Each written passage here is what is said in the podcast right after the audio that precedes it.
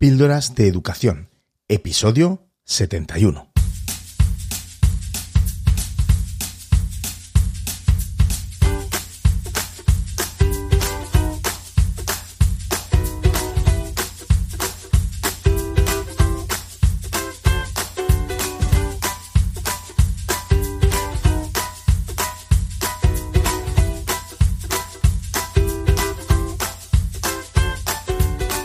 Estás escuchando Píldoras de Educación, un podcast sobre innovación y cambio educativo.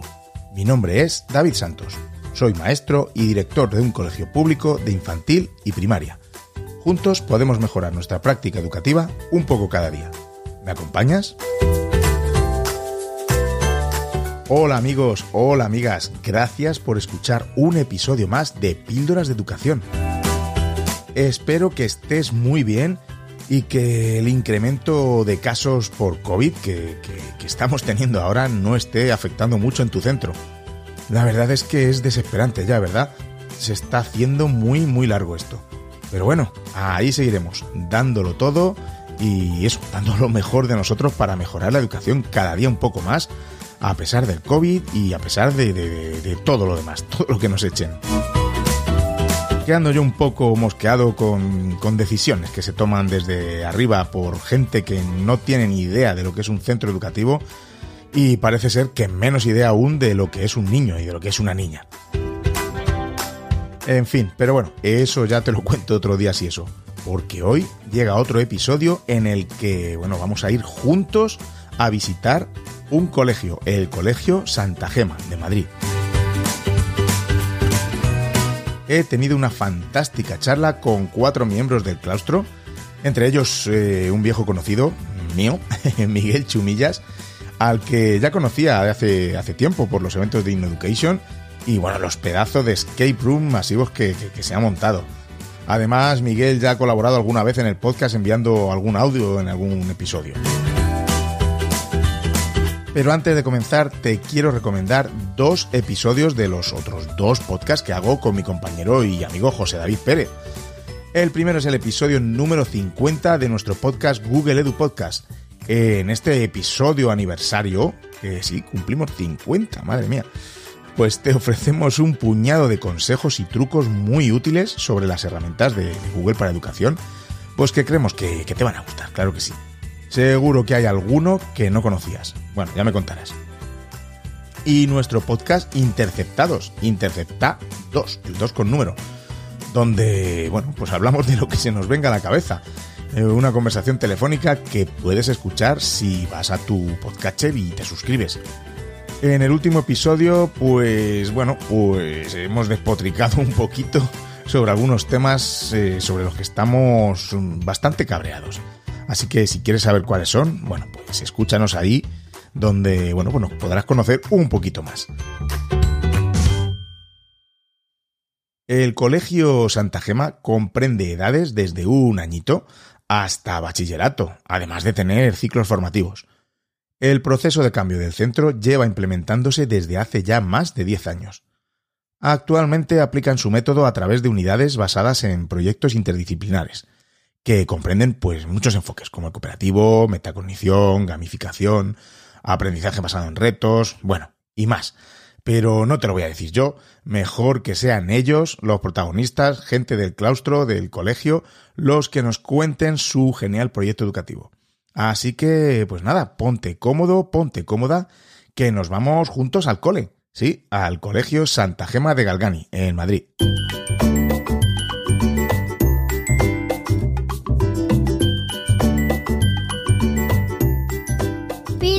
Educación con David Santos, porque otra educación es posible. Bueno, pues aquí estoy con cuatro miembros del claustro del Colegio Santa Gema Galgani en Madrid.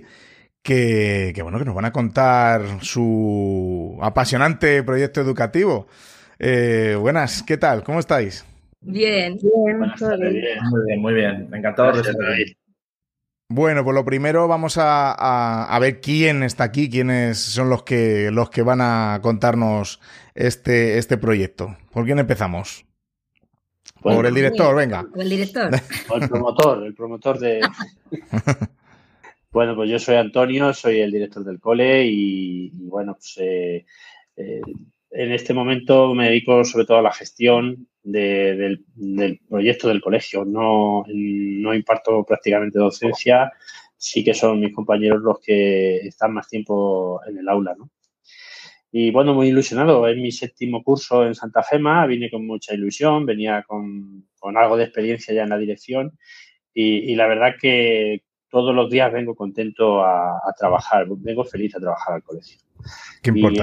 Y eso lo, dice, eso lo dice todo. Con ilusión, que creo que es lo más, lo, fundamental, que no debe, no debemos perder los docentes. Y, con ganas de hacer cosas y con un claustro motivado, que, es lo importante. Muy bien, pues luego hablaremos más en profundidad del claustro, pero bueno, seguimos. Eh, por ejemplo, no sé, Virginia. Buenas, pues yo soy, soy Virginia, soy la profesora de biología de secundaria y nada, yo es que soy antigua alumna aquí del centro y bueno, pues eh, estudié aquí y nada, me fui a hacer la carrera y luego vine a hacer el CAP y, me quedé. Llevo 17 años dando clases en Santa Gema y la verdad es que estoy encantada porque es lo que me gusta y bueno, pues eh, he vivido este, bueno, esta transformación que, ha hecho el cole, que vienen compañeros de, de mi promoción y dicen, madre mía, ¿esto qué es? Desde el punto de vista físico estructural, pero también eh, metodologías, buenas formas de aprendizaje, eh, es una pasada como ha cambiado en, estos años. Entonces, pues es verdad que, estoy muy contenta con, cómo están las cosas y bueno, siempre se puede mejorar, también es verdad, pero estamos en, la buena línea, yo creo. Qué bonito. De antigua alumna a profe y ahí en, en todo el meollo. Muy bien. Venga, Alejandra. Bueno, yo más conocida como Sandra, ¿vale? Que ahí sale Alejandra. Ah, Sandra, perdona. Perdona, es que como lo veo ahí en el Sí, ahí tengo líos con los padres. No, soy la misma persona y tal. Pero bueno, yo soy Sandra, eh, soy teacher Sandra, más conocida como teacher Sandra en el cole. Eh, soy profe de inglés en cuatro añitos y nada, llevo diez años en el cole. O sea que, madre mía, pasa el tiempo volando. Y nada, estoy encantada de estar aquí. Muchísimas gracias por la invitación. Y nada, muy feliz, como decía Antonio, yo vengo súper contenta a clase todos los días, muy feliz, con ganas y aprendiendo y aplicando todo lo que estamos aprendiendo con toda la formación que nos van dando. Así que nada, encantada de estar aquí con vosotros. Muy bien. Y por último, Miguel, Miguel Chumillas. Pues como bien dice David, soy, soy Miguel Chumillas, soy el maestro de música del cole para la etapa de, primaria. He dado clases a lo largo de estos 10 años porque entré justo con, con, Sandra, que lo acaba de decir, llevamos juntitos aquí una década y, y ha sido pues también un proceso de transformación interesante. Yo he estado dando algunas clases eh, de castellano como lengua y matemáticas, pero bueno, sobre todo soy especialista de música y creo que coincido con, mis compañeros en que venimos al cole con muchísima ilusión, eh, con ganas de construir, tenemos la oportunidad de poder mm, aplicar eh, métodos y poder aplicar eh, pues, eh, a nuestro día a día algo que es ilusionante, que es apasionante y creo que, eso nos define, nos define en Santa Gema. Qué bien, qué bien. Bueno, pues nada, para comenzar, bueno, ya hemos comenzado, pero para, para empezar con vuestro proyecto, mm, ¿quién me resume un poco lo que es el proyecto, ¿no? Educativo, las, las líneas generales. Bueno, pues lo cuento yo un poquito. Pues mira, somos un centro concertado que estamos en el barrio de Aluche, aquí en el distrito de Latina de Madrid, en la zona de, campamento, cerquita de la casa de campo, ¿no? tenemos un proyecto eh, con principios humanistas cristianos, somos un centro eh, bilingüe autorizado por la consejería, ¿no? Y, una de las cosas que yo siempre digo cuando explico mi cole es que eh, la gente se quede muy claro, muy, muy, muy, con lo que voy a decir ahora. Es que somos un centro conectado con la realidad. Es decir, solamente se aprende aquello que se vivencia, que se experimenta y que los, las emociones afloran. Entonces, e, ese es el primer principio educativo que tenemos, que hay que conectar con, la realidad, ¿no? Eh, bueno, eh, ¿qué pretendemos? Pues nada, educar al alumno para que dé sentido a la vida y en el mundo que nos ha tocado vivir que afronte el continuo cambio, porque esto es lo que nos va a tocar el cambio continuo. Eh, tenemos unos principios educativos que se, como decía, conectan es la conexión con la vida, la interacción entre los, miembros de la comunidad educativa, eh, no podemos perder la acción creativa y la reflexión. Bajo eso, luego diseñamos todo el proyecto, digamos, eh, curricular, eh, metodológico del centro. es decir, la realidad y que la persona se asombre con la realidad. Entonces, cogemos el currículum, cogemos el mundo, lo metemos en una batidora y al final creamos unidades basadas en proyectos interdisciplinares, que, son realidades. Eh, por ejemplo, ahora el tercero de la ESO se me viene a la cabeza, ¿no? Una realidad están con el llámalo X, ¿no? Que es la incertidumbre, que eso pasa en la vida. La gente, eh, la gente tiene incertidumbre y, pues bueno, pues eh, trabajamos con, los chicos y con los niños en, esa línea, ¿no? En una unidad que suele durar aproximadamente unas, seis semanas, ¿no? Y eh, intentamos conectar. Se, hace un, un, mapa conceptual, ¿no? de, de contenidos y de vivencias y eso se, intenta conectar de manera interdisciplinar para que las materias no sean aspectos separados del aprendizaje, sino que todo se relacione. Como dice Morin, ¿no? Morin que el aprendizaje eh, de las materias de manera individual no tiene sentido. Cuando se conectan entre ellas es cuando, cuando aporta ¿no? al, al individuo. Y bueno, pues ahí un poquito, eh, también trabajamos eh, en secundaria por, por, ámbitos de conocimiento, tenemos el ámbito científico-tecnológico, tenemos el sociolingüístico, el de la del arte, la educación física, y tenemos ahí espacios que el COVID nos lo ha, nos lo ha frenado un poco, pero tenemos espacios en el que van dos aulas juntas a trabajar dos materias diferentes o tres materias diferentes con tres profesores diferentes, porque por esa, esa, forma de conectar de manera interdisciplinar los, los aprendizajes. Y bueno, es, un poquito, estamos en esta línea y ahora tenemos un gran reto que estamos con ello, que es que nos hemos dado cuenta que la transformación no viene si no se modifica, si no se transforma la evaluación. estamos trabajando ahora muy duros con, la evaluación. Estamos formándonos porque una eh, transformación, una innovación que acaba en una evaluación clásica, pues Aunque ya, ya hemos dado, llevamos dando pasos años, ¿eh? Y bueno, pues es un colegio muy dinámico. Aquí los niños se mueven por los sitios. Eh, eh, no, no, somos un, esto de filas inmóviles y bueno, ahora con el COVID un poco más, pero es un colegio con mucha vida, mucha vida. Los niños, bueno, me enrollo mucho, ¿no? Que, me emociono. Estás diciendo, Antonio, que a mí me gusta que podemos utilizar muchos espacios del colegio. Que eso está fenomenal. Podemos salir fuera al patio, podemos utilizar la zona de las gradas, eh, podemos utilizar la zona de los pubs para hacer un cuento, un cuentacuentos, lo que sea. O sea, nos podemos mover libremente y decir, venga, pues este espacio para mí le saco un poquito del aula y así les tengo enganchados de otra manera. Que también el salir de clase les viene muy bien. Pues ahí en este resumen, Antonio, y, bueno, con lo que has dicho tú, Sandra, ahora habéis dicho cosas claves, ¿no? Que, bueno, que, podemos destripar después, ¿no? Pero, pero has hablado de la reflexión, de la realidad, has hablado de, de, de los de interdisciplinariedad, ¿no? De, o sea, bueno, pues para mí, a mí me parecen aspectos claves, ¿no? Todo, todo eso, que bueno, ahora iremos eh, desgranando parte de ellos, ¿no? Eh, ¿Y cómo, cómo surgió la idea de, de, este cambio? Los que lleváis ahí, bueno, lleváis todos bastante tiempo ya.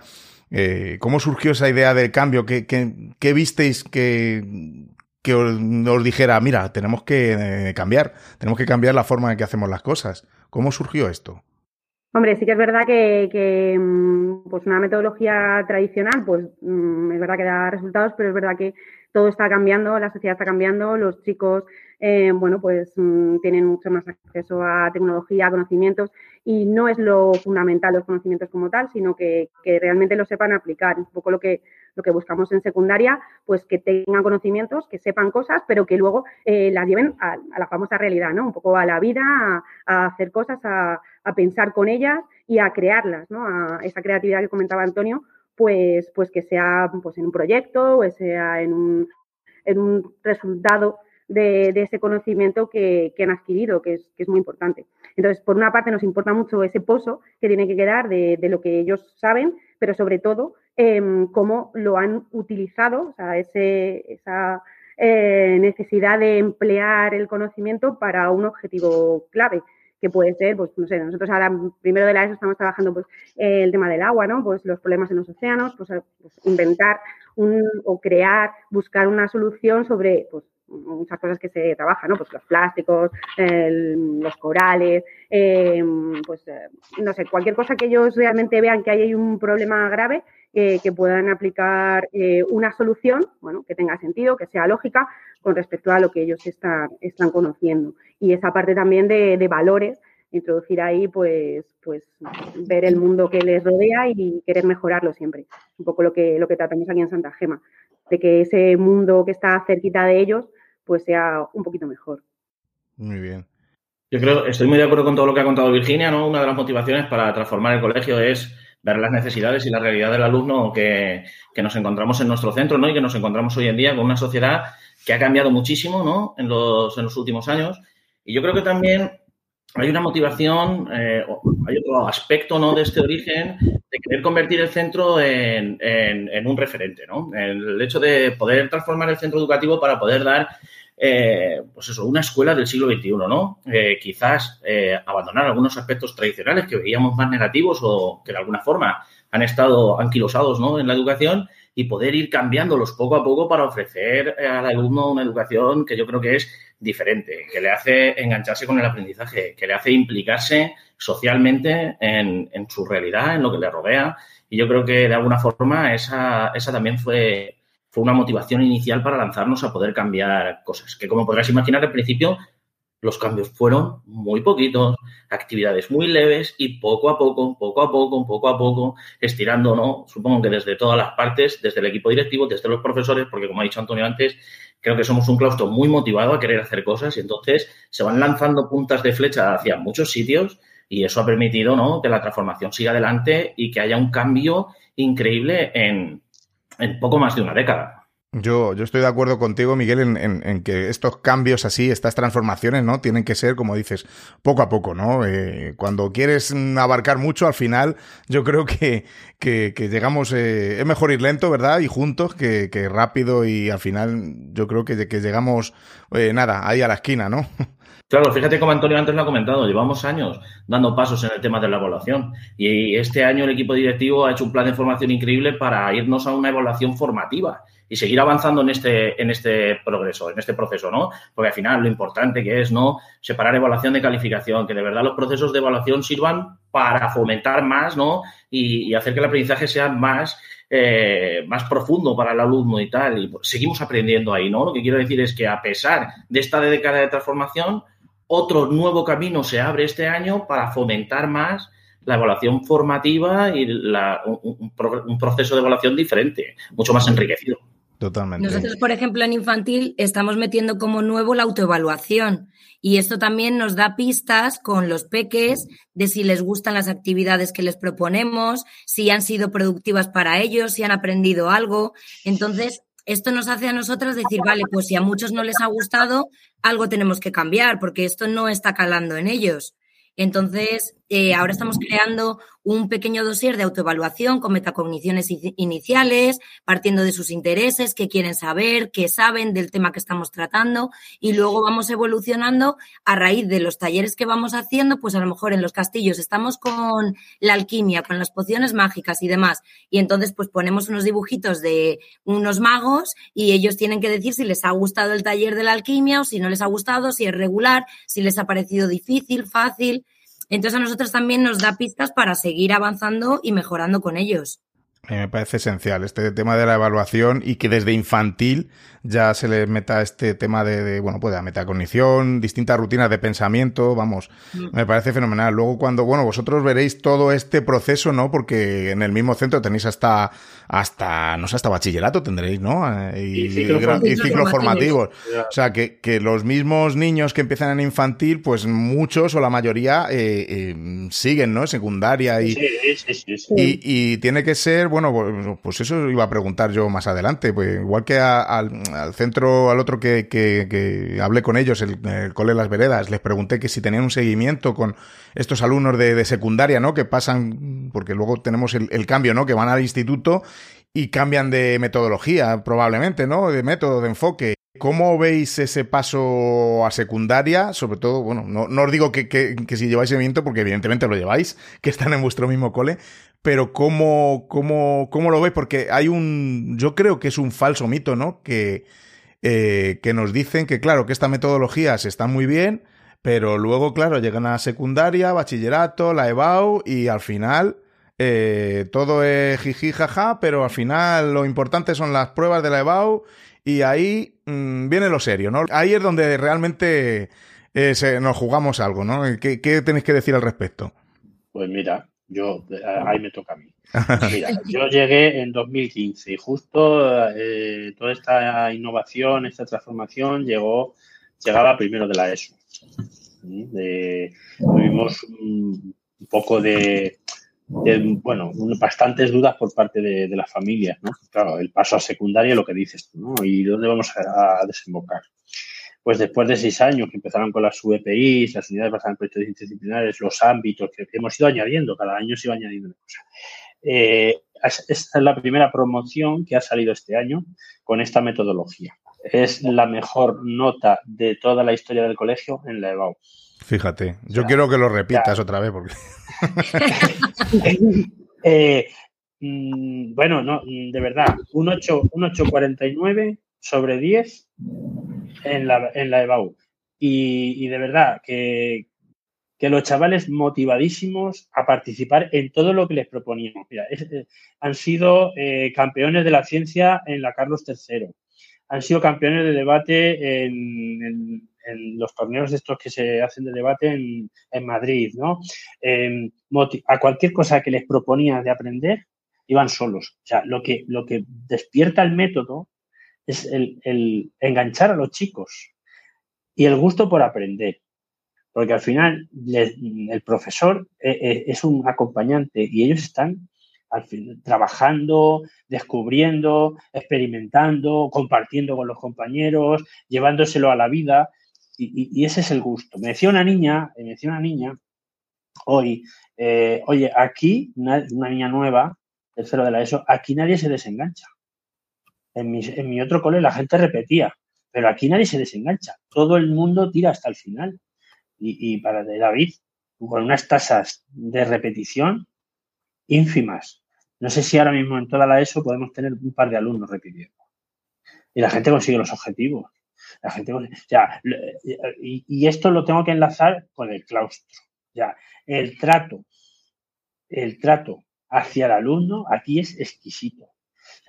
la preocupación de los profesores, de los tutores hacia los alumnos eso hace que, ese acompañamiento, que el niño se siente persona, se siente querido, se siente valorado eh, y el niño reacciona, al final reacciona. Eso de que el problema lo tiene el niño y que no estudia y que está despistado, eso no, no, no, lo contemplamos. Bueno, normalmente eso es echar balones fuera. Mm, eh, vamos, yo lo digo así aquí, lo dejo caer, ¿no?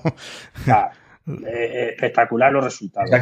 Y, y, mira, voluntariamente pasamos pruebas PISA nosotros en cuarto de la ESO pasamos pruebas PISA y los resultados estamos por encima de, los, famosos países europeos, Alemania, Finlandia y demás. Tenemos resultados mejores. ¿eh? Son, voluntarias. ¿eh? Eso en cuarto de la ESO. Pasamos prueba de matemáticas, comprensión lectora y ciencia. Y, los resultados son buenísimos. O sea que es que.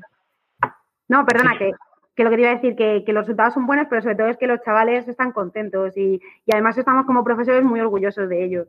O sea, que los chavales que, que ha comentado Antonio, que tenían esas notas en la EBAU, porque además son buena gente y que dices, jolín, pues he estado seis años con ellos, porque yo entré con ellos en primero de la ESO, les he seguido hasta segundo de bachiller y, y trabajando con ellos, eh, ellos muy contentos, con muchas ganas de aprender, pero tú como profe también em, pues disfrutando de tu profesión y, viendo que has sacado alumnos que bueno que la vida les llevará donde les lleve pero sabes que ya una Santa Gema en el corazón y que y que han disfrutado durante, durante este periodo educativo Yo, antes lo comentabas no David qué bonito es ver la progresión como Virginia dice que los cogió en primero de la ESO estos chicos yo los cogí desde cuarto de primaria cuando llegué al colegio y, todo lo que estamos comentando de lo brillantes que son, eh, también han tenido sus dificultades. ¿eh? Y eran alumnos que también tenían sus, eh, pues, sus vivencias complejas en el aula, ¿no? Son disruptivos. Y como bien está diciendo Cristina, o sea, Virginia, perdona, se ha ido, ¿no? Con esos valores se han ido formando, ya no como buenos estudiantes que también, sino también como, como mejores personas, hasta conseguir que estén implicados realmente con, con su proceso. Y estamos hablando justo de esta generación, pero vamos, son prácticamente iguales, obviamente todas, y los resultados son buenísimos hace dos años también en, en EBAO y, lo que vemos nosotros también, ¿no? Por ejemplo, en, el último curso que ha salido de, primaria, cómo están llegando desde infantil eh, también los niños este último año, también se ha visto que vienen con unas habilidades desarrolladas que son propias del proyecto, o sea que de alguna forma esto es común a todas las, generaciones que están viviendo en el centro. Yo que siempre he defendido que este tipo de, de, métodos, de enfoques, de trabajo ¿no? con los alumnos, eh, lejos de no entrenarles para esta, este sistema ¿no? que tenemos resultadista, ¿no? que al final la calificación, la nota, la EBAU, al final es una nota, ¿no? Eh, lejos de, de, que no estén preparados para ello, mm, sin embargo, me estáis, me estáis comentando, ¿no? Que, que de hecho sí que también hacen esas pruebas y, y, que encima tienen muy buenos resultados, ¿no? Eh, porque ellos ya tienen su, sus habilidades y su capacidad de organización, de estudio, etcétera, ¿no? Así para desmontar de un plumazo a todos aquellos que, que, piensen que ya en secundaria. A ver, también las pruebas EBAU, las pruebas EBAU también se entrenan, o sea que también le preparamos para la selectividad como en todos los centros de bachillerato pero es verdad que, que, bueno, que traen pues eso, unas habilidades adquiridas y unas rutinas de, pues, de trabajo y, y, una forma de pensar un poco diferente y, esa, y ese pensamiento divergente pues también les, les ayuda, aunque tienen que memorizar, pues como todos los alumnos de bachillerato para la selectividad, Evidentemente, pero vosotros entre, eh, los entrenáis y, y, además hacen otras cosas, pero es que hay en otros sitios que se entrenan y solo es lo único que vale. Y, y, al final están ahí los resultados, que no difieren o incluso son mejores en, en, el caso de, de, este tipo de métodos, ¿no? Yo creo que, que, no tenemos, o sea, tenemos que, que, que odiar esto que, creemos que tener un proyecto de este tipo hace que el alumno se esfuerce menos, porque creo que es totalmente al contrario, ¿no?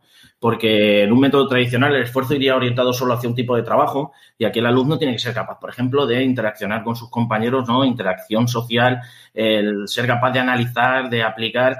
Hay un esfuerzo muy grande y como bien decía Virginia, llegar a etapas más altas donde pues la memorización, el estar preparado para resolver una prueba son básicos, son, son importantísimos, ¿no? Para poder afrontar los retos de esa etapa, al igual que quizás en infantil o en primaria, ¿no? El poder ser capaz de analizar pequeños aspectos de la realidad o lo que estoy comentando, ¿no? La relación social con sus compañeros, pues también son básicos. Así que en cada etapa lo que toca. Entre ellos. Claro. se les empieza a dar herramientas para que ellos sepan cómo solucionar y que no siempre dependan del adulto, sino que ya van siendo más mayores y decirles, vale, ¿qué puedes hacer? ¿Qué te pasa? También averiguar cómo se sienten, darles e, esas pautas, que bueno, estamos trabajando con eh, la metodología de educar para ser, con Flama y, y demás, y, entonces les ayuda a decir, vale, estoy muy enfadado, venga, me voy a enfriar, voy a pensar, eh, antes de pegar, pues tengo que pararme, tengo que enfriarme, tengo que reflexionar y ahora voy, hablo y soluciono. Proporcionarles esas estrategias para que sepan resolver conflictos desde una temprana edad hasta primaria, secundaria y demás. O sea que ya desde infantil les vamos enseñando a gestionar sus emociones y a resolver estos problemillas que se puedan dar en el día a día. Qué bien. No, no sabía que tenéis el proyecto Educar para Ser. A mí me parece genial. Es una pasada. Sí, me encanta. Y, Miguel estaba diciendo, es curioso porque los últimos episodios de, Píldoras de Educación eh, han salido la, la, bueno, pues el debate, ¿no? Que hay también por ahí, por, por las redes, ¿no? El, el del esfuerzo, ¿no? Que parece que que, que, que, si hacemos este tipo de metodologías no se esfuerzan o que no queremos que se esfuercen. Y es todo lo contrario. De hecho, bueno, ya lo he dicho yo varias veces, en, en, en este proyecto Educar para Ser, eh, la cultura del esfuerzo es, es importante, ¿no? Hay que tener que enseñar al, al, alumno a esforzarse. Pero claro, estamos como hemos dicho en los últimos episodios, el esfuerzo, pues, podemos esforzarnos de una manera y podemos esforzarnos de otra. No tenemos que estar mm, llorando de, sufrimiento porque eh, nos estamos esforzando. También podemos divertirnos esforzándonos, ¿no? O sea, Exacto. Esa, es la cuestión. La gente, la gente piensa que esforzarse es aprobar dos exámenes. También. ¿Qué se hace en, una evaluación clásica? Pues te hago dos, pruebas, dos exámenes que son, no voy a decir que la letra con sangre entra, pero vamos, que tienes dos temas, te los estudias, me lo vomitas y se acabó. Y ahora que con el permiso de Virginia, aquí, Virginia tiene unos cuadernos de evaluación, mm, de, puede acabar una evaluación con 20, 25 registros de cada alumno. O sea, y ese alumno no se ha esforzado, ese alumno no ha presentado oralmente, no ha comunicado, porque nosotros otra de las cosas que no lo he dicho, eh, el alumno tiene que poner eh, en valor su trabajo eh, delante de, sus compañeros, delante de las familias, delante de cualquier persona. ¿no? La comunicación para es el final del proceso. Ese alumno que es capaz de defender ante, ante sus compañeros un trabajo, ese alumno que ha investigado, no se ha esforzado, mm, eso o cambiamos el chip o, nos llevamos a los alumnos a machacarles en el sentido de que empóllate dos temas, me los sueltas y, mañana no, si no te acuerdas me da igual. Con lo, cual, aquí trabajamos de manera diferente y el esfuerzo está muy presente. Quizá más que, porque a veces que em, escuchas a los chicos, uy, es que tengo que hacer un trabajo de no sé qué, tengo que presentar esto, tengo que hacer, eh, me tengo que coordinar con el fulano en el Meet esta tarde para presentar mañana. O sea, que lleva su compromiso con el otro, esa, ¿no? esa interacción entre las personas. Claro, yo creo que también son dos formas de verlo, que es justo lo que estamos hablando. El poder ver que tú disfrutas de tu aprendizaje y del esfuerzo o, que estás sufriendo el proceso, por mucho que, claro, sí, se considera que hizo un esfuerzo mayor porque, claro, el sufrimiento pues amplifica lo que yo, lo que yo tengo que hacer, ¿no? Si de alguna forma para mí el colegio se convierte en algo, en algo trabajo aparatoso y realmente complicado. Entonces yo creo que, es clave lo que acaba de comentar Antonio, ¿no? El decir que los niños eh, eh, tienen que hacer una presentación o se juntan por las tardes y crean una reunión en Meet para poder al día siguiente hacer una exposición juntos en clase, eh, cuando antes quizá el niño lo que tenía que hacer era unos ejercicios del libro, pues creo que ahí el esfuerzo y las habilidades que está desarrollando son totalmente distintas. Estamos hablando de otro paradigma y estamos hablando de, otras posibilidades para el alumnado. Totalmente de acuerdo. Sí, además creo que hay que seguir pensando que, estos alumnos tienen que estudiar con rigor, tienen que aprender cosas y tienen que aprender cosas reales. Em, bueno, que el esfuerzo al final es subjetivo. Uno se ha esforzado más, como dice Miguel, porque ha sufrido más, pues no necesariamente. Aquí creo que los chavales están enganchados, que bueno, pues como todos, hay una diferencia Em, entre los, bueno, entre cada uno como, se siente motivado y también las dificultades que presenta cada uno y eso también lo tenemos en cuenta. Entonces, eh, exigimos eh, pues a los que más pueden, siempre pues mucho más porque pueden dar más y a los que no, pues tenemos ahí un, un bueno, un valor eh, que consideramos mm, un objetivo mínimos para que todos lo superen, está claro. Y Virginia, has dicho ahora mismo una palabra que, que, me parece que me parece muy, muy interesante, ¿no? Y es la de rigor, ¿no? Que, que no porque estemos haciendo estas, este tipo de, enfoques y metodologías, eh, no se les mm, tiene que exigir, exigir también has dicho, o sea, mm, no significa que no se les deba exigir, eh, etcétera, ¿no? Que es que parece que es que, bueno, es que a mí me toca mucho la fibra esto de los debates estos que, que hay últimamente, que me parecen debates estériles, porque es que no llega, no llevan a ningún sitio. Nos ponemos en los dos extremos, pues no, no, no no tenemos por qué estar en los extremos. Estamos, por lo que dices, eh, estamos eh, utilizando este tipo de metodologías, estáis trabajando por proyectos, pero también hay, hay rigor, hay exigencia, hay memorización, ¿por qué no? Eh, y también habrá sus clases magistrales, claro que sí, porque todo esto lleva su, su su, pues eso, es una mezcla de, de, de, distintos métodos que tenemos que aplicar en el aula, ¿verdad? Sí. Está claro que no todos los niños aprenden igual. Por lo tanto, hay que dar estímulos diversos. Eso es evidente, yo creo, en cualquier etapa. Entonces, la diversidad de estímulos es lo que va a conseguir que todos lleguen a aprender. Y al final yo creo que muchas veces los docentes pensamos que el aprendizaje es algo que tiene que ocurrir dentro de cuatro paredes en el momento que nosotros queremos. Y eso no es así porque tú no puedes provocar, tú puedes enseñar. Aprender tiene que hacerlo él, es decir, ahí el motor activo es el alumno. Y el aprendizaje de lo que tú has explicado puede promover, puede promoverse tres días después porque él ha conectado algo en casa o eh, viéndolo otra vez en el cole. Y yo creo que eso lo promueve ¿no? también y lo, y, lo, y, lo, y lo potencia todo este tipo de trabajo donde hay conversación, hay interacción, hay exposición oral. No solo, ¿no? El alumno no solo recibe, sino que realmente también produce contenido, forma parte de, activa de lo que está ocurriendo en el aula y, como bien dices, ¿tiene que haber un momento de explicación? Por supuesto que sí. Claro que tiene que haber un momento de explicación donde el alumno tiene que escuchar, eso forma parte de un estímulo de aprendizaje, ¿no? Igual que quizá hay otro momento donde tiene que escuchar a otro compañero y hacen aprendizaje entre iguales. Yo creo que la diversidad es lo que enriquece. Claro que sí, claro que sí. Volvemos a lo que ha empezado comentando Antonio de la interdisciplinaridad. Estamos escuchando lo mismo todo el rato en las diferentes materias, porque todo gira en torno a la misma realidad. Entonces, ah, es que esto me lo ha contado el de geografía, ya, pero es que yo en biología pues mm, también tratamos este mismo tema. Entonces, bueno, al final es como volver al mismo punto, como estábamos haciendo ahora mismo en la conversación, creo, que empezamos en la interdisciplinaridad y volvemos de alguna manera a eso que, empezábamos. Y realmente ese enfoque interdisciplinar le, le, enriquece, ¿no? Porque tú lo dices desde la, tu materia biología, el otro desde la matemática y al final todo eso enriquece el mismo discurso, ¿no? Entre comillas. La interconexión de las áreas es fundamental. Es que la vida no es la química por un lado, la física por otro, las matemáticas por otro, la biología, es que al final todo confluye. Eh, Virginia, que es de ciencias, ha estado trabajando ahora, está con el tema del agua, pero es que el tema del agua, pues imagínate, desde, desde cualquier eh, materia, pues lo, puedes abordar. Si lo conectas y le das más sentido, eso fija, eso se va a quedar ahí grabado. Y luego volviendo al tema del rigor, mira, eh, en este proceso que estamos de transformación de la evaluación, pues nos, nos planteamos eh, ver un poco pruebas competenciales, salir de la prueba, oye, mm, estuvimos analizando pruebas el otro día con, con el claustro de en este caso de secundaria, ¿no? Eh, una pasada, una pasada como eh, se busca que el alumno resuelva con el conocimiento que tiene, pero con conocimiento nada de mm, pasar por encima, no, no. Piensas bien, mira que has estudiado, mira que has aprendido, mira que tienes en tu cabecita y, a partir de ahí construye.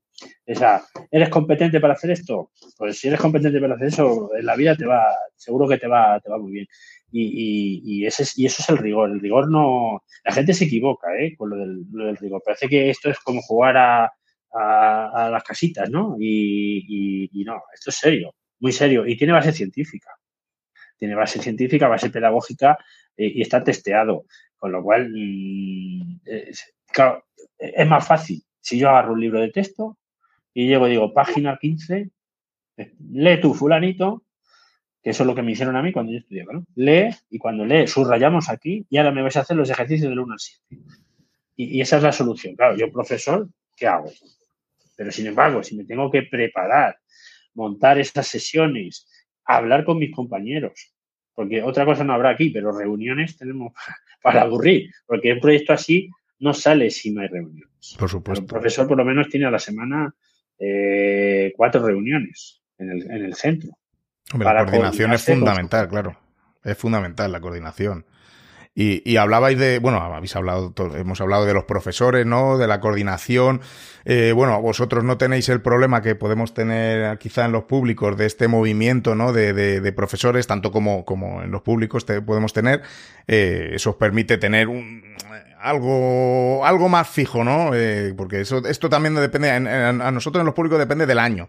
O sea, que hay que años que, que está todo como más estable y otro que hay un boom, de repente un, un cambio por lo que sea. Eh, pero bueno, eso, hemos hablado de los profesores y, quería eh, que, me dijerais qué tal las familias, cómo han acogido este, este tipo de metodología. Al final yo creo, bueno, hablando un poquito de infantil, eh, yo creo que la información hacia las familias es crucial. Entonces, a nosotras nos gusta mucho eh, tener una reunión con los padres, la reunión inicial, y contarles cómo vamos a trabajar, de qué manera lo vamos a hacer y si vamos a incorporar una nueva metodología.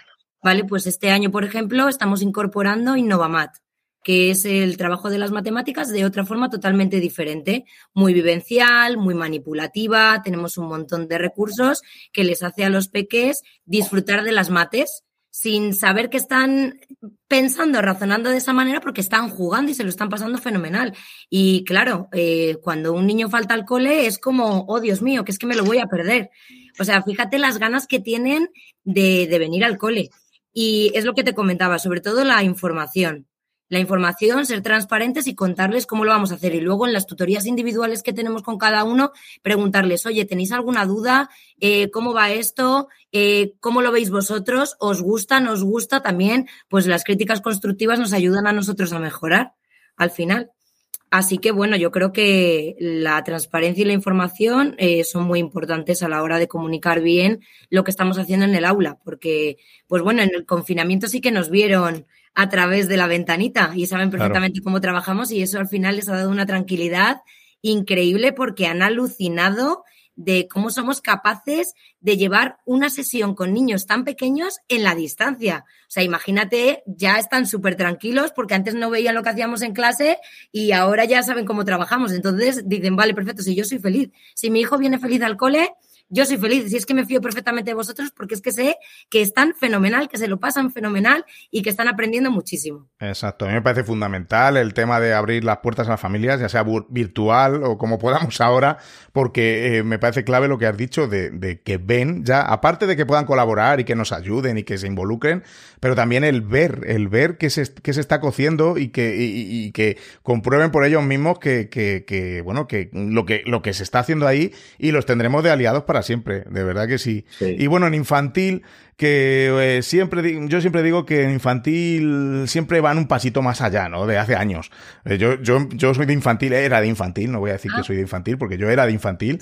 Ahora estoy en primaria, pero yo era de infantil y sé que siempre íbamos un poquito así, con proyectos, siempre, siempre hemos tenido ese, ¿no? En, en infantil. Eh, pero ¿qué pasa en primaria y sobre todo en secundaria con ese tipo de proyectos? hablando de, estamos, seguimos hablando de las familias.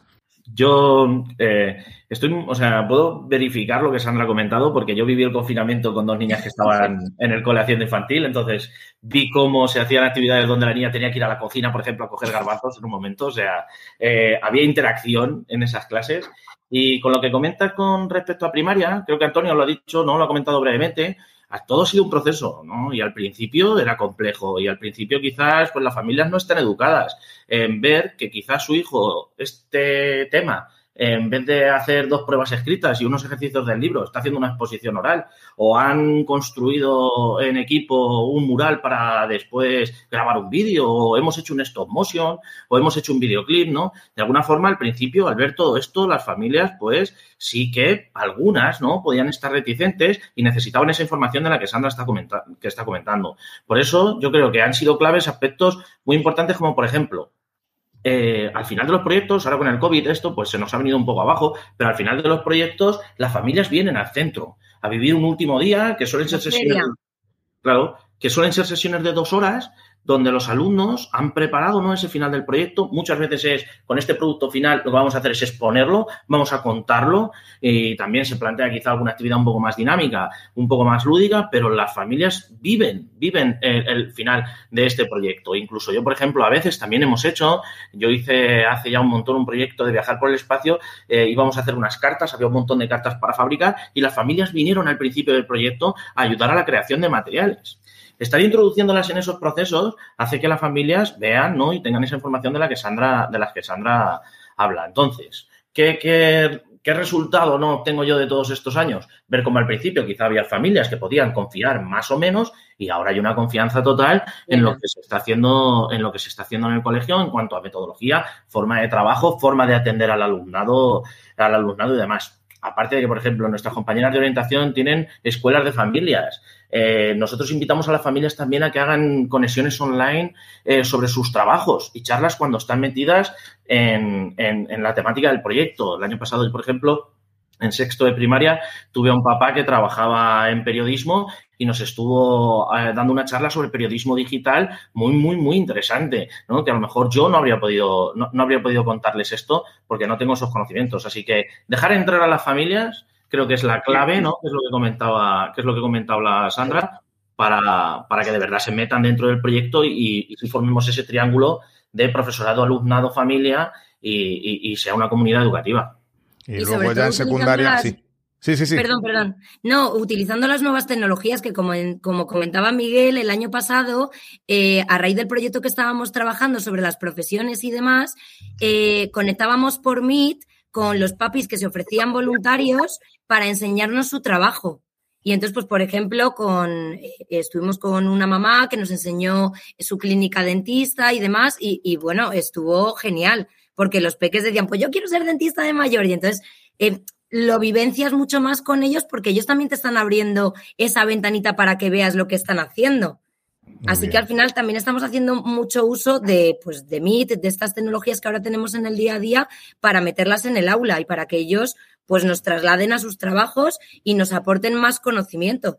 También nuestra plataforma de Voice Eh, eh, todo el colegio, David, utilizamos una plataforma para, para, poder calificar. El cuaderno que antes comentaba Antonio de Virginia, que tiene 25 ítems no calificados de este trimestre, nosotros también lo tenemos en primaria y, y, ahí las familias descargan una app en el móvil y pueden ver directamente lo que tú quieras publicar. Así que puede ver, ven, por ejemplo, una diana donde están todas las habilidades de lengua y pueden ver en tiempo real, decirlo, la calificación que tiene el alumnado en cuanto a, por ejemplo, ¿no? esas habilidades de lengua o de cualquier otra, de cualquier otra materia. Además, se, se les manda por ahí informes semanales, por ejemplo, en infantil y ahora en primaria también, con lo que está ocurriendo esta semana, qué trabajos se han hecho, cómo pueden reforzar durante el fin de semana, que sin ser obligatorio es ofrecer información.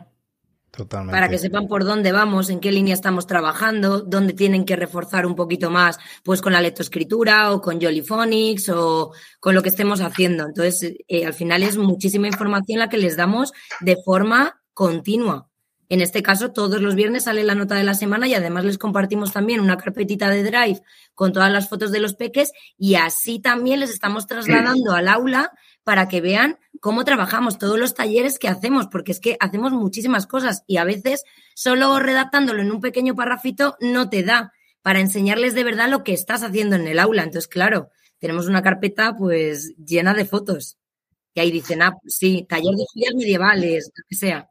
Y luego ya supongo que, que, como os tenéis así en infantil, en primaria, en secundaria ya, pues la familia ya las tenéis, bueno, ganadas, ganadas ya las tenéis desde el principio, ¿no? Pero, pero que, que ya en secundaria igual, ¿no? la implicación de la familia. La relación con el tutor es súper importante, entonces de acción tutorial eh, es un pilar básico y sobre todo esa relación que comentaba al principio Antonio con las familias eh, en el caso de los tutores en secundaria, pues por, la dinámica del alumno, porque ya va siendo adolescente, pues porque eh, su forma de trabajar, sus rutinas también tienen que, ir adaptándose a la nueva etapa, pues también es, es, importante. Igual no hacemos tantas cosas como en primaria y en infantil, pero es verdad que la relación familia-colegio eh, se concentra más en, la, en, el trabajo del tutor, que, bueno, aquí la verdad es que los tutores, yo este año no soy tutora, pero, pero los tutores que hay este año son magníficos. Voy a poner ahora, sí, sí, Antonio, dale. No, decir eso sí, y que bueno, eh, apostamos por, por, introducir la tecnología también en el 2015. Justo iba a eso. Y, gracias a Dios nos vino... Me has leído la mente. en el confinamiento pues nos vino de maravilla porque al día siguiente podíamos estar trabajando eh, perfectamente, ¿no? Eh, introducimos la tecnología en ese momento, pues, pero como una herramienta, ¿no? No por decir que el colegio está repleto y lleno de Chromebook y de, y de apps por ahí, no. La idea era cómo esto va a apoyar al, proyecto. Y, ahí acertamos también. En el 2015 acertamos con, con, ese paso. Justo se iba a preguntar eso, por la, por la concepción de, de, la tecnología que, que, parece que es tan importante, entre comillas, ¿no? Estos, estos días. Pero bueno, lo que habéis comentado, nos ha, os ha permitido abrir las puertas del centro virtualmente y, y la concepción como, como herramienta, ¿no? Para, para los propósitos que, que, os, que os pongáis. Y que hemos pasado de ir con los peques de cinco años a la sala de informática, que antes me lo recordaba Miguel cuando echábamos un poquito la vista atrás. Digo, madre mía, cuando les llevábamos al aula de informática, abríamos Word, abríamos Paint, hacíamos dictados en Word y ahora hemos pasado a traer las tablets a clase, a utilizar las pizarras digitales, a hacer juegos de inglés con las pantallas digitales. Es que, claro, la evolución es bastante importante. Sí, sí, hemos cambiado bastante.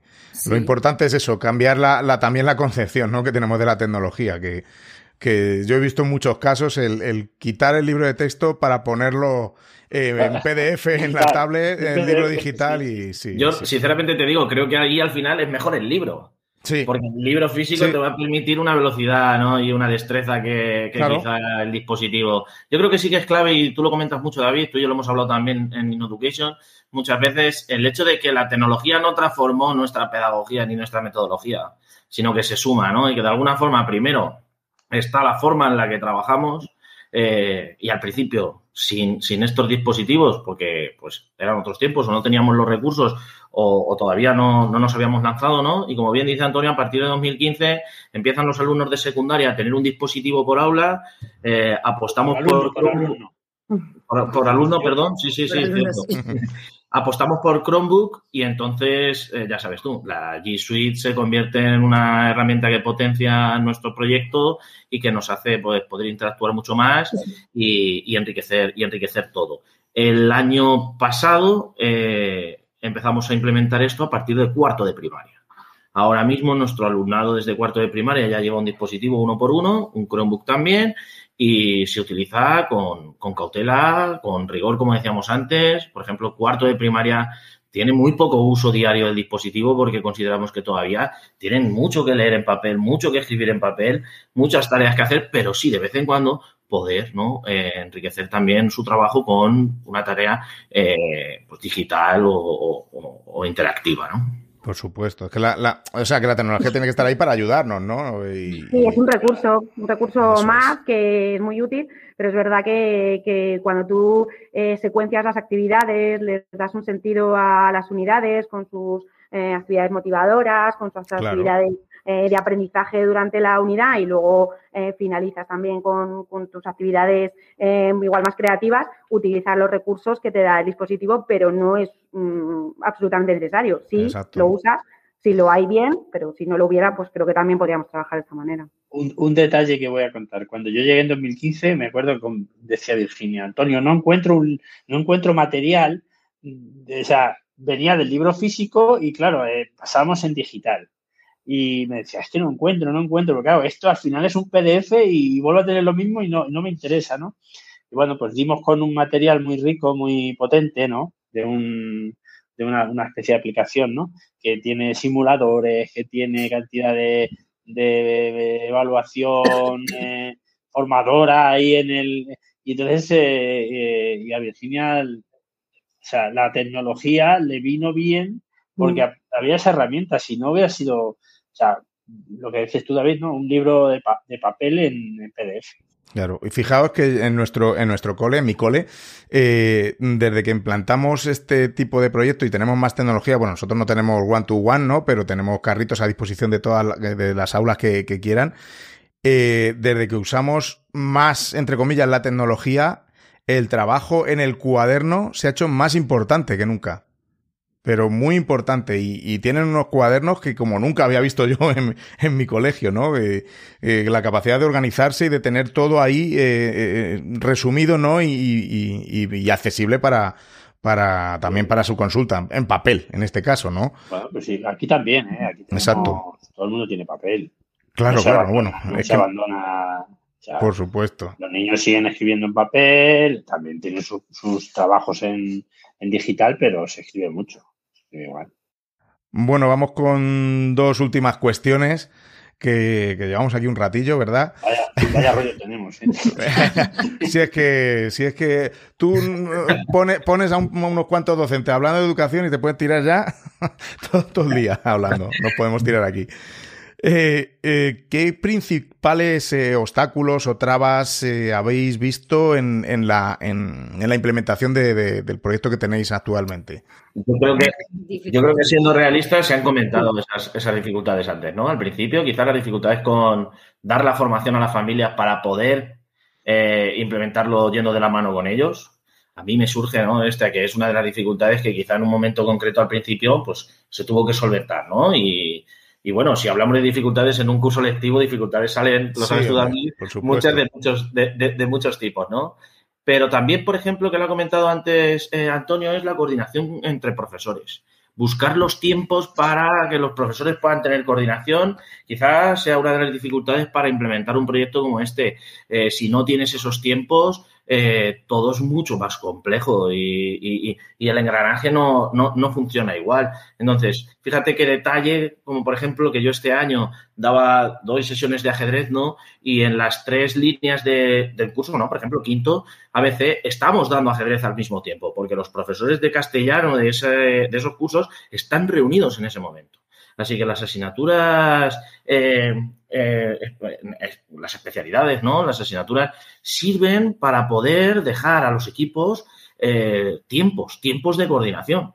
Y he comentado ajedrez, que bueno, nosotros tenemos una hora de ajedrez a la semana porque es algo que, incluimos en el proyecto hace ya tiempo, pero te lo digo igual con educación física, ¿no? Materias curriculares como música, arts, eh, o ciencias sociales. Siempre hay momentos para que, por un lado, el equipo de castellano y, por otro lado, el equipo de, de bilingüismo de cada curso pueda tener su momento semanal para poder ir. Y creo que eso es una dificultad para el equipo directivo. Ser capaz de cuadrar los horarios así es muy, muy complejo y se tiene que hacer un esfuerzo muy grande en, en poder, pues incluso, ¿no? Tener profesorado para, para situaciones, ¿no? Que, en las que eso no, no, no, cuadra, porque al final los horarios son matemáticas, ¿no? Y si uno no cuadra, no puedes dejar a un profesor sin coordinarse. Luego dos, dos, dos horas de proyectos que tenéis. Exacto para cerrar estas unidades. O sea, que está, está, muy. O sea, que está todo como muy. Los proyectos están vivos, David, y se van cambiando. Y muchas veces los proyectos llega a mitad de trimestre o llega a mitad del proyecto y ves que los niños están tirando por un lado y estás en una reunión y ves que en las clases está pasando y dices, tenemos que ir por aquí porque los alumnos están tirando hacia ese sentido. Y por mucho que nosotros hayamos marcado un, producto final, o no marcado, ¿no? Porque al final lo dejamos, pero sí que tenemos, porque como, como has visto, nosotros eh, eh, lo defendemos, ¿no? ¿no? No trabajamos con un ABP puro, lo hemos definido como unidades basadas en proyectos interdisciplinares. Esto dice mucho de nuestro colegio, porque no pretendemos decir que estamos haciendo una metodología de forma, no, tenemos nuestro propio, son unidades, son unidades que desarrollamos desde el principio hasta el final, que están basadas en esos proyectos interdisciplinares, pero que no es lo mismo que un proyecto, tú sabes muy bien de esto, el último capítulo con, con Juanjo Vergara también habréis hablado de esto seguro, entonces a, a donde voy es... Eh, eh, tener ese, ese, poder de poder tener un proyecto propio hace que ante las dificultades puedas proponer soluciones. Y a veces, bueno, Antonio lo sabrá mejor, lo podrá decir mejor que ninguno, a veces es complejo, a veces se tarda un curso, a veces se tardan dos para poder ir aplicando las cosas y ir, solucionando y, y colocando a cada uno en su lugar. Miguel, tú has dicho lo de proyectos puros. A mí, de verdad, como, como no me gusta lo de mm, aplicar una metodología con una, con, ¿no? con unas pautas, no una receta, porque es que mmm, tú, me lo habéis dicho, o sea, vosotros tenéis vuestro proyecto eh, porque va con, con, con vuestra, vuestro tipo de alumnado, con vuestra población, con vuestras familias, y que a mí a lo mejor no me vale para el tipo de alumnos que tengo yo, entonces a mí me parece fundamental el adaptar adaptar este tipo de métodos a, a, a, nuestro centro, ¿no? Y entonces cogemos del aprendizaje basado en proyectos puro, como dice Miguel, cogemos esto, de aquí cogemos esto y lo adaptamos todo a, lo metemos en una costelera, ¿no? Y, Exactamente, y... estamos introduciendo aprendizaje interdisciplinar, tenemos destrezas de pensamiento, tiempos para la metacognición, utilizamos técnicas de cooperativo, nos traemos también cosas del juego y de la gamificación en momentos concretos. ¿Por qué no? Si la diversidad nos ofrece, ¿no? Si hay una diversidad metodológica, ¿por qué no vamos a poder utilizarla y que el alumno a lo largo de un curso y a lo largo de una etapa educativa pueda enriquecerse, pueda enriquecerse de todo eso, ¿no? Yo creo que si no, al final es un error porque siempre habrá alumnos que te dejarás sin, sin, poder atender, ¿no? Porque de alguna forma cada uno somos diferentes.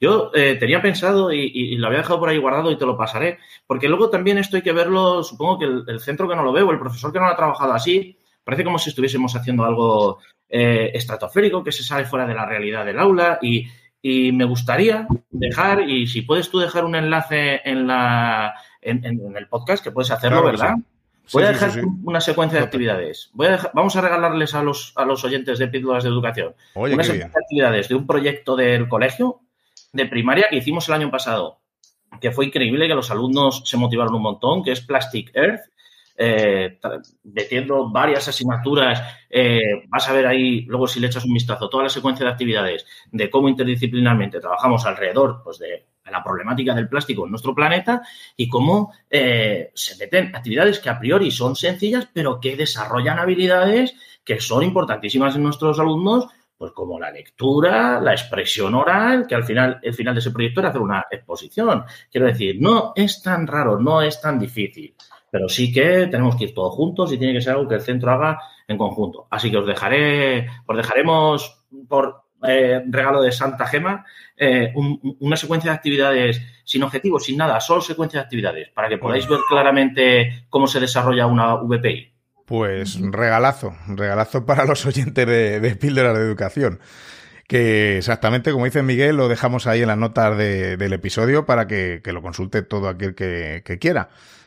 Y bueno, ya por último, mm, ¿cuáles eh, son los siguientes pasos o eh, qué es lo que, hacia dónde va, ¿no? Este, este proyecto, porque ya sabemos que esto es cambiante, ¿no? La educación está en constante cambio y, vosotros, ¿hacia dónde, cuáles son los siguientes pasos que queréis eh, introducir o dar con, este proyecto?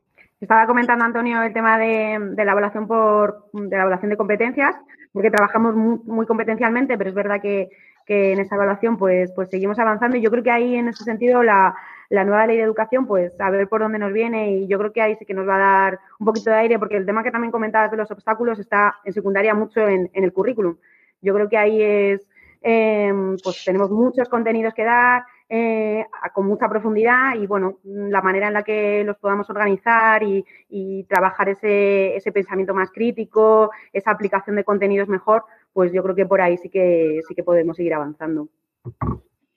Está claro que el trabajo por competencias y el tema de la, evaluación, de la evaluación, que ya desde el curso pasado empezamos desde, el colegio a darle una vuelta, eh, hacia eh, leímos el libro de Neu San Martí de evaluar y aprender un único proceso, ¿no? Nos despertó mucho, nos despertó mucho la, mente, nos abrió mucho eh, y estamos en esa línea de, trabajo. Queremos ir hacia ahí, ¿no?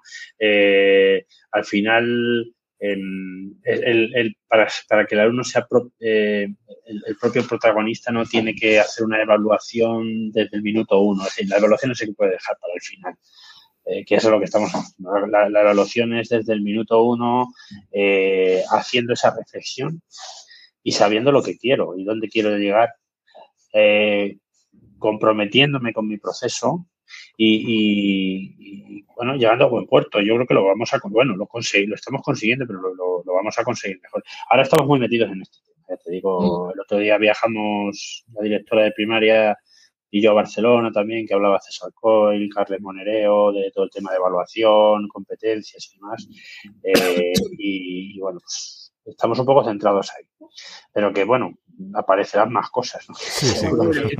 Nos animamos a todo. Eso está bien. Yo creo que, además, o sea, por ir así un poco a, ¿no? y algo esperpéntico, el que decías, ¿cuál es el progreso de esto? Esto es imparable. O sea, la transformación de este colegio nunca va a cambiar, o sea, nunca va a parar porque sí que es cierto que año tras año vamos evaluando, vamos, ¿no? El equipo directivo va trazando unas líneas. Y, los, profesores también vienen. los profesores también. Hay muchos profesores que te dicen, oye, eh, ¿qué pasa con esto? ¿Qué podemos hacer aquí? ¿Qué, qué? Y, bueno, desde nosotros, desde el equipo directivo, estamos encantados de, de que haya iniciativas, ¿eh? que no, que las cosas salgan de abajo. Que si, alguien propone otro modelo y si eso lo valoramos y lo evaluamos todos, al final las cosas se implantan, ¿no? Miguel, bueno, los que estamos aquí, ¿no? Eh, Sandra insiste con sus temas de inglés, llevaba muchos años ahí dándole vueltas a temas de inglés y le hemos hecho mucho caso. Eh, bueno, Virginia también, ¿no? Eh, se, Mm, que cada Miguel es un terremoto, no nos deja en paz, o sea que estamos todos los días, estamos todos los días pensando, cuando no piensa uno, piensa otro. Yo creo que, la proactividad es, importante. Y es una bendición que, llegue así desde, desde abajo, ¿no? No solo que, que lo proponga el equipo directivo, la verdad. Lo bueno es que también es un claustro súper joven y eso también ayuda a que tenemos ganas por trabajar, ganas por eh, meternos en cualquier nueva metodología que se implante en el colegio. Entonces, aunque al principio te cueste y tengas un poquito de miedo, de incertidumbre, de lo voy a hacer bien, lo voy a hacer mal, lo bueno es que también tenemos asesores, pues por ejemplo con Innovamat, que vienen a clase, te ayudan y te dicen, oye, mira, pues esto hazlo así, hazlo así. Y entonces, eso también te da tranquilidad, porque no todos nacemos aprendiendo, estamos aprendiendo continuamente y nosotros también nos equivocamos y está bien que tengamos ese apoyo, ese soporte con nosotras en, en el día a día, que podamos contactar en un momento determinado, oye, tengo esta duda, tal. Entonces, eh, al final, entre todos nos ayudamos y todos vamos en la misma dirección, que creo que eso es fundamental, porque si no, no funcionaría el colegio de la manera de la que funciona ahora. Y tenemos, tenemos muchos procesos de formación, hemos trabajado con muchísimas fundaciones que han venido a darnos recursos de todo tipo eh, hemos tenido en el colegio a, ponentes que yo he visto en congresos, ¿no? Y cuando os he visto en mi colegio ha sido como, ¿what? Hemos tenido a Mar Romera con nosotros, solo con nuestro claustro y poder preguntarle, poder. Tenemos ahora a Coral Rey, que es una pasada poder, ¿no? Estar también con ella, preguntarle sobre evaluación. Entonces, yo creo que tenemos unas posibilidades ahí que hacen que, se disparen las opciones que tenemos en el aula bueno, y una cosa que, para nosotros es un orgullo, David, eh, nuestro, nuestro proyecto se está replicando en un centro de, de. Vinieron mm. a conocernos, nos conocieron por, por eh, las formaciones que hace Pera Marqués, ¿no? que tiene de vez en cuando estas píldoras, y nos conocieron por ahí. Eh, vinieron a ver el centro, el director, y luego vino el equipo directivo, y oye, esto tenemos que hacerlo nosotros en, en Castruriales. Y fuimos nosotros a, contar el proyecto allí al claustro de Castruriales y, también trabajan por VPIs en el Colegio Menéndez Pelayo de, de Castruriales. o sea que es un orgullo, ¿no? Para nosotros, oye, que que la gente venga y te diga, esto mola, yo lo quiero también poner. Bueno, mi cole. Pues sí, qué bien, qué bien. Bueno, que, llevamos aquí una horita dándole a la lengua, ¿verdad? pues nada, que, que, que, oye, que os doy la, mi, mi, mi, más sincera enhorabuena por este pedazo de proyecto que tenéis en el Colegio Santa Gema que, que nos habéis demostrado en esta píldora de una hora que, que, bueno, que otra educación es posible, que se puede hacer con ese claustro inquieto que tenéis y que bueno, que, que veo, que veo un proyecto muy asentado, muy fuerte, eh, lo tenéis todo muy bien cogido, ¿no? Eh, como tiene que ser, ¿no? Y nada, que ha sido un placer contar con vosotros en Píldora de Educación, que nos vemos por, por ahí y nos hablamos. Estás invitadísimo. Invitadísimo y pasar aquí una tarde con nosotros y si te apetece, vamos, encantadísimo de abrirte las puertas de, nuestra, de nuestras clases. Oye, yo cuando queráis, vamos, me voy ahí a empaparme de, todo lo que, lo que me contéis y lo que me enseñéis, por supuesto, claro que sí. Bueno, pues lo dicho, pues un abrazo y. Tiempo. Gracias, venga, un abrazo. Gracias a todos. Hasta luego.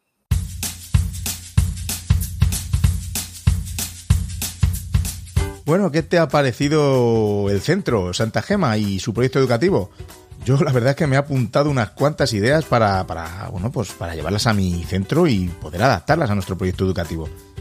Me encantan este tipo de episodios porque, bueno, yo particularmente aprendo mucho de las distintas visiones que, estos centros tienen de, la educación.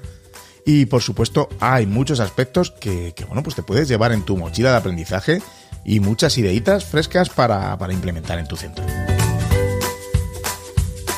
Espero que te haya gustado esta visita al Colegio Santa Gema. Si quieres invitarme a tu cole, física o virtualmente, para que conozcamos vuestro proyecto educativo, tan solo tienes que ponerte en contacto conmigo a través de Instagram o Twitter, donde me puedes encontrar como arroba davidsantos-a o en píldorasdeeducación.com barra contacto, donde puedes encontrar pues todas las demás formas de contactar conmigo. De verdad he disfrutado mucho de esta conversación y por supuesto también de tu compañía, así que muchas gracias por quedarte conmigo hasta el final. Si te ha gustado el episodio o si te gusta el podcast, compártelo con algún docente, con alguna docente que sepas que le va a gustar. Y si vas a tu aplicación de podcast favorita y me dejas una reseñita o cinco estrellas o lo que haya, pues mira, pues genial también. Nos escuchamos en el próximo episodio con más contenido interesante. Muy pronto, que bueno, que ahora parece que he cogido carrerilla.